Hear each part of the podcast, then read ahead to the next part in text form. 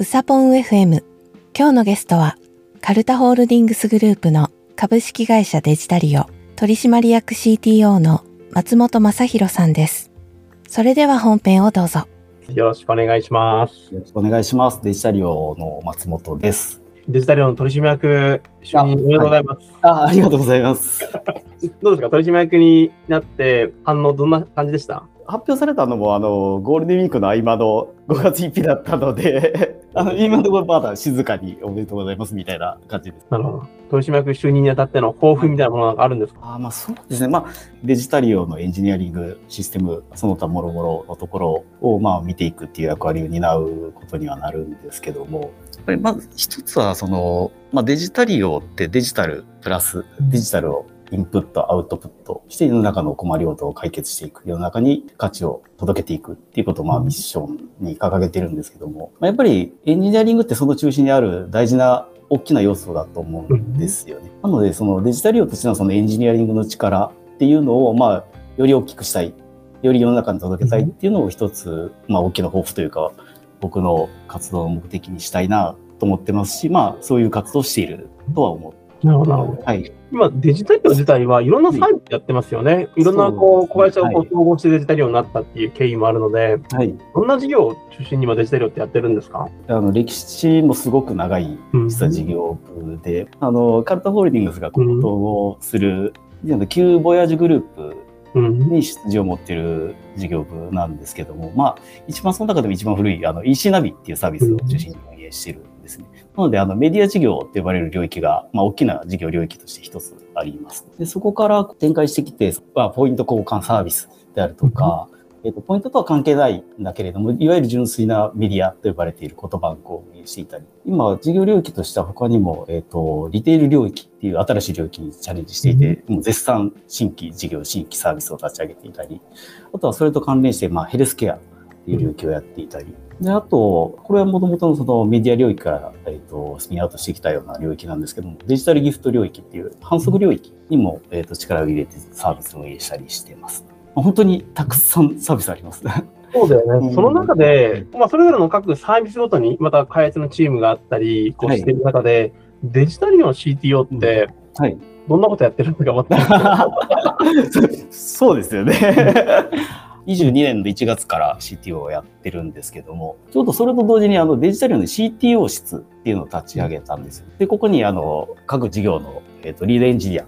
にも参加していただいて、CTO 室っていうのをやってるんですけど、あの、先ほども少しお話ししたみたいに、あのデジタリオって各チームで各サービスを頑張って運営してきた、立ち上げてきたっていう経緯があるので、それぞれ向き合ってるそのエンジニアリングの課題であったりとか、まあもちろん共通してる部分もあるんですけど、事業としてもサービスとしても全然違うものを運営してるので、割とその、ここしばらくのあのデジタリオになる前段のボヤージュマーケティングっていう頃から、割とこう、いわゆる縦割りというか、各チームがそれぞれの領域で頑張ってるぞっていう状態が長く続いてたんですよね。ちょっと改めてデジタル世の、えーと、価値を世の中に出していくぞっていうのを考えたときに、もう少しそのサービスとか事業を横断した形でエンジニアリングの力を発揮するっていうことをした方が我々の価値が世の中に届けられるんじゃないかっていうふうにまあ改めて考え直して、じゃあもう少し横串でエンジニアリングっていう観点で、えーと、各事業、各サービス、各エンジニアチームを横串でつなぐような動きをした方が全体としてデジタル用としてのエンジニアリング力が上がっていくんじゃないかっていうのをやってるっていうのがまあ現状の CTO、CTO 室の動きっていう感じになります。なるほどね。うんボヤジマーケティングからデジタル用に社名が変更して、デジタル用としてはそこうブランドパーパスとか、そういうのをなんかこうすごく大事に動きが強くなったよね。そうですね。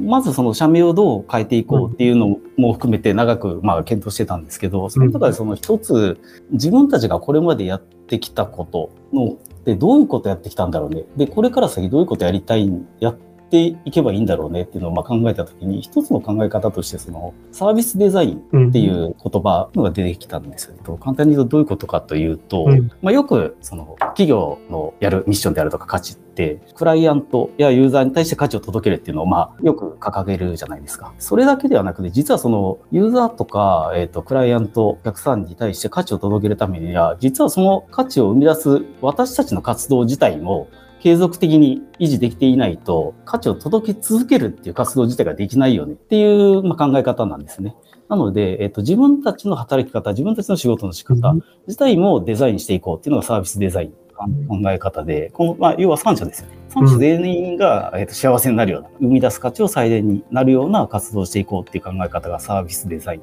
ていう考え方で、僕たちすごくな息の長いサービスをたくさん抱えて、あの運営してきていて、で、その中でもさらに新しいものを生み出してきてるっていうのをずっとやってきたんですけど、実は自分たちがやってきたことって、このサービスデザインっていう言葉がしっくりくる活動をやってきたんじゃないか。その活動をやるノウハウとか、えー、を持ってること自体が我々の強みなんじゃないかっていうふうに、まあ、デジタル業として自分たちを、まあ、改めて定式化したというか、捉え直したんですよ。なので、この考えを大事に自分たちも活動していって、で、より大きな価値を世の中に、えーと、届けていこうっていうふうに、まあ、捉え直した、考えたっていうのが一つ大きなデジタルよっていうふうになった時に大きな転換点というか、改めて自分たちを発見したというか、うん、そこかなと思います。このサービスデザインっていうのは、これ一般的な言葉なんですかあ、えっ、ー、と、一般的な言葉ですね。あの、経済産業省からも、あの、サービスデザインとはっていうような、まあ、えー、あ、そうなんていて、はい。ですね。やっぱり、瞬間的に今だけ価値を届けるんじゃなくて、ずっと価値を届け続けることで、やっぱり新しい、こう、何か転換点に対してもうまく順応していけるし、その中からさらになんか違うものを生み出せる、みたいな可能性がやっぱ広がると思うんですよね。なるほど、なるほど。でも今の話聞きながら、まあ、カルタとしては、こう、進化推進業っていうことを掲げてるじゃない、はい、サービスデザインっていう言葉と、進化推進っていう言葉、改めてなんか共通点あるなと思って。うん、あ、でもそうだと思いますね。こうね、進化を推進していくっていうところって、推進するだけじゃなくて、進化し続けていくっていう意思も僕はやっぱ同時に持ってるなと思っていて、うん、うんサービスデザインも、サービスを継続しながら提供することで、よりそこでこう、どんどん改善を加えながら、自分たち自身もこう、進化していくっていう、そういうなんか意味が含まれてるなと思うんで。そうなんですよね。ただ、いたずらに長く続ければいいっていうものではないっていうのは、もちろんそういう側面もあると思うんですけど、改善を続け続けないと、自分たちももちろん生きる、残れないですし、サービス自体も生き残れないですし、まあ、そうなると、こう、ユーザーさんに価値も届けられないし、クライアントさんに価値も届けられないし、結局、やっぱりその、続けて改善してサービスが伸びていくことで、じゃあ、ここまで来たんだから、次なんか違う側面でこういう事業を作れないかねとか、こういうサービス生み出せるんじゃないっていう、なんか新たなフェーズに入っていくみたいなことってあるじゃないですか。作る側も含めて長く継続できる、長く価値を生み出し続けられるっていうのはすごく大事な、いわゆる進化、新しいものを生み出すためにもすごく重要な要素だろうなっていうふうに思います。あとやっぱりそういう考え方自体がカルタのエンジニアリングっていう考え方とすごく相性いいよね。で、一緒に事業を作るとかサービスを作るっていうスタンスのエンジニアが多いじゃないですか、うん、カルタって。そうですね。うん。初め小さく始めたとしても、それをこう長く改善しながら作り続ける、運用し続けることで、やっぱりより良くなっていくっていうところになんか面白みを感じるエンジニアって、まあ、カルタ全体で多いと思ってて、うん、でそれはまあやっぱデジタルも同じだなっていうふうに思います。なるほど。おいでさん的には今後デジタル用のエンジニアリング組織をどういうふうにしていきたいとか、どういう思いがあるんですか？そうですね。あの、まあ、イメージ的なところにはなるんですけど、エンジニアリングって、まあ、初め新しいもの作るぞっていう時って、結構ガッと勢いをつけて熱量を持って作るみたいなのって、割と小さいチームでガッと立ち上げることが多くて、で、それって結構面白いし、うまくいってる時はもうそれでどこまでも突っ走れるっていうのってすごい力を生み出すし、いいものを作るために割と大事な要素かなとは思ってるんですけど、ただその、じゃあ本当に少数生で延々ずっと続けられるかっていうと、それって結構難しくて。やっぱ少ない人数だけで走り続けられるのって、やっぱ限界あるところって絶対来るんですよね。何か課題が起こったり、何かが起こって。最初のこの魔法がかかった状態って2年とか3年ぐらいしか持たないからね。せいぜいそれぐらいだと思ってて。で、そうなるともうやっぱしんどい、もう八方サーカリなんともならんぞみたいな状況になった時には、今度やっぱりそういう時には、大きな組織とか大きなチームの方がやっぱ乗り越えられる力って強いと思ってるんですよね。うん、なので、うまくいってる時はもう少数生でパッと突っ走れて、うん、しんどい時にはみんなで寄って集まって知恵絞って乗り越えようよっていうのが柔軟にできる組織になるといいなし、うん、そういうような組織を、エンジニア組織を作りたいなと思います。ああ、なるほどね。確か今のデジタルの中には、このリテール DX 周りの結構小さいチームもあれば、はい、まあ、イナビみたいに結構大きいチームもあったりっていうところで、確かに一つのデジタルよって中にそういうのがこう混在してるっていうのはまさに。国と、あの、大きなチームで許容力はあるけど、うん、でもまあやっぱり大きなチームになると、こう、ガッと瞬発力で動きづらい場面とかも出てくる。うん、それも、まあ、の、どっちがいい悪いではなくて、まあそういう側面って絶対あるので、うん、そればっかりやってると、それはそれでなんか新しいものやりたいな、みたいな。うんふうにやっぱエンジニアって思うんですよね。うん、だからそうなったら、じゃあ新しいこういうのを立ち上げがあるから、こっちの小さいチームでやってみるみたいなのも、そういうこう柔軟な動きができるっていうのも、ある程度まあ大きな組織である、組織、チームである、そのデジタルであればできるんじゃないかなと思っていて、して全体としてガッと走るときは走るし、しんどいときにはみんなで助け合うし、みたいなチーム、組織ができるといいなや作っていきたいなと思って。なるほど、なるほど。あいいですね、うん。っていうのをうまく組み合わせられる組織したいですよね、本当に。いや、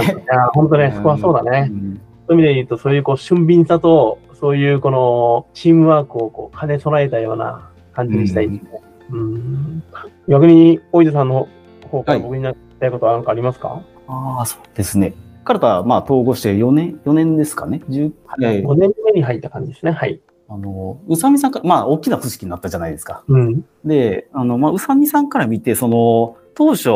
思ってなかった、想定してなかったけど、あ、統合してみて初めて、あ、こういうことをやりやすくなったなとか、こういう可能性広がったなみたいな、なんかそういう当初見えてなかったけど、あ、こんなこともできるようになったんだ、みたいなことって、もし何か宇佐美さんから見て見えるものがあったら教えていただけると。そうだね。こんなことがの前に、うん、この、やっぱり親父の時って400人ぐらいで、CCI がまあ1000人ぐらいで、今は1500人ぐらいの規模になっている中で、はいはい、まず圧倒的にこんな人もいるんだっていう、今まで、親父の中にいた人は当然見えてた部分はあるけど、逆に CCI 含めて系統合して新しく帰ってきた人もどんどんこう増えてきて、はい、こんな人がこうカルタの中にいるんだっていうふうに、一人一人の可能性を感じられるようになったっていう。ところがまずベースにあるかな。まさに、まあ、ダイバーシティっていうのか、やっぱり今までの自分たちのこう見えてる世界とは、まあ、違う世界でキャリアを積んできて、経験を積んできた人も含めてこうカルタっていう形にこうなってきたから、そうすると、異なるものをこう組み合わせることによって生まれる新しい可能性ってなるじゃない。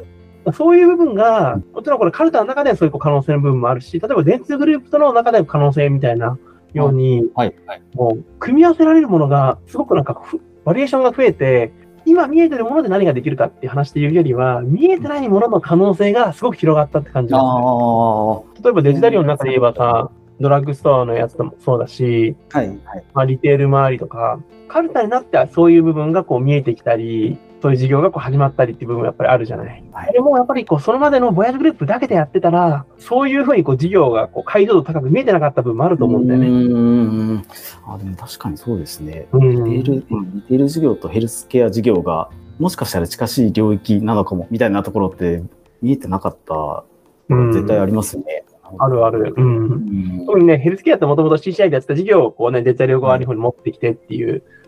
ところでもあったし、はい、うん、当初はね、全然本当バラバラで、これ一緒にやってる意味ある？みたいな。あれ、これってリテールのところとこうつながる話だよね？みたいなっていうのが、うん、まあ、実際は見えてきてるじゃない。そうですね。はい。そういう意味で予想もしないものと同士がこうつながり始めている。うん、特に最近、カルタの中のいろんな事業同士の連携もすごく増えてきてるし、つながることがどんどん新しい可能性をさらに、可能性じゃなくて現実化してし始めてるなとなんか思うね。まあでもね、まだまだ可能性がようやくこう、ちょっと顕在化したぐらいなんで、これをね、だから見えてきたっていう感じなんですね。見えてきたものをもっとこう手触り感のあるものにして、手触り。なるほど。っていうところにしていきたいよね。まあそうですね。まあぜひね、このデジタリアがその一翼を担うような形になってほしいなと思います。はい、頑張ります。はい。えー、それではね、そろそろ時間も来ましたので、ウサフォン FM は今日はこちらで終わりたいと思います。今日のゲストはデジタルの松本さんでした。ありがとうございました。どうもありがとうございました。